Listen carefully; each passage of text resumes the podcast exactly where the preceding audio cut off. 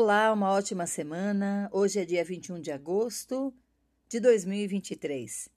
Apresentamos a vocês mais uma palavra inédita na nossa série de podcasts Palavras, o que inspiram.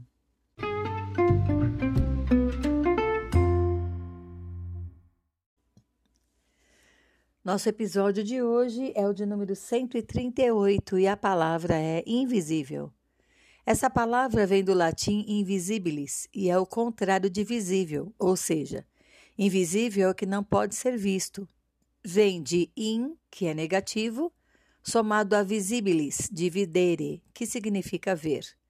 Desde 1640, tem o significado de mantido fora da vista e é usado como um substantivo para coisas invisíveis. No grego, correspondente de invisível é Aides, que deu origem ao nome de Hades, o deus grego relacionado ao inferno, que vivia no submundo e no que se dizia mundo dos mortos. Invisível é algo que não pode ser visto, não pode ser percebido, aquilo que é obscuro e dificilmente notado.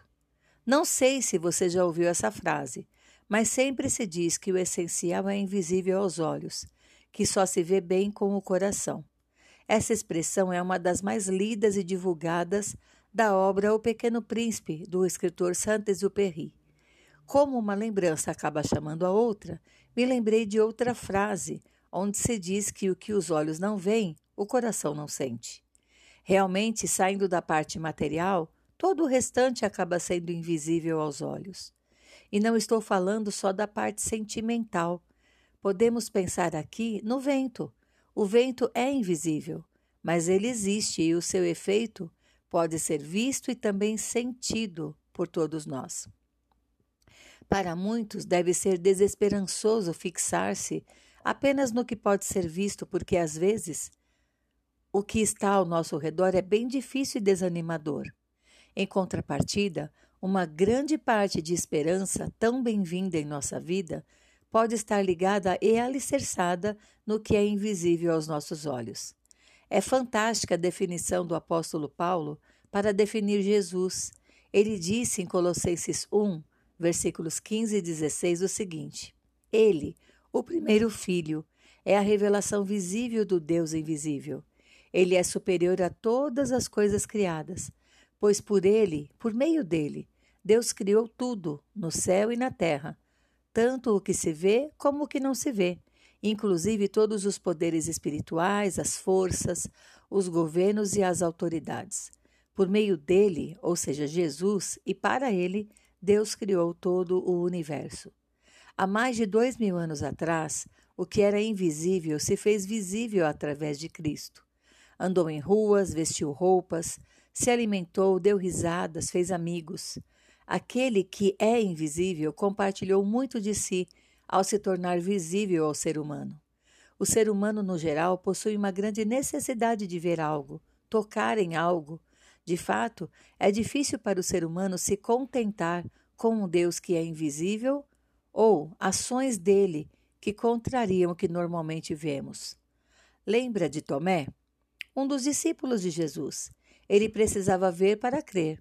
Mesmo tendo convivido com o poder do que era invisível, ele teve dificuldade para crer na ressurreição de Jesus. Afinal de contas, não é comum vermos pessoas mortas ressuscitarem. Quando ele viu o Cristo na sua frente, não teve argumentos e disse: Meu Senhor e meu Deus.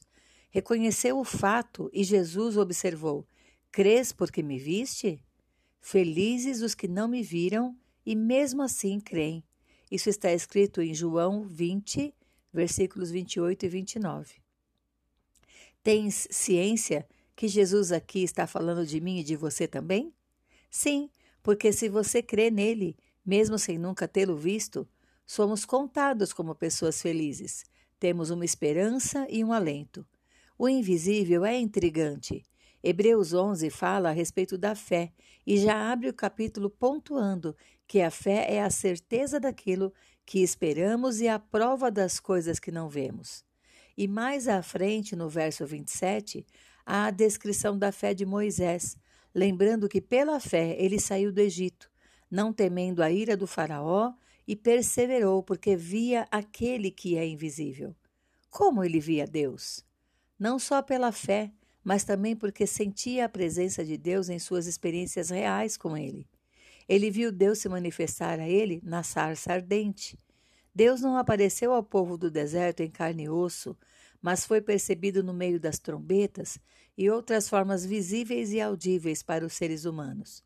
Vamos nos lembrar que o essencial é invisível aos olhos, e também nem tudo que nossos olhos captam é real, porque nós podemos ser alvo de ilusões de ótica.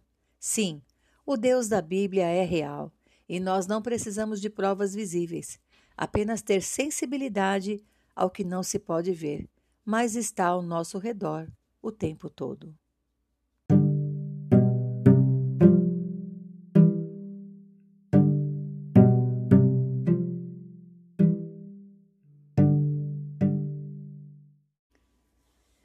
Que você tenha condições de ver o invisível através do olhar da sensibilidade que Deus colocou em você. Uma ótima semana, Paula Bianchi Homer.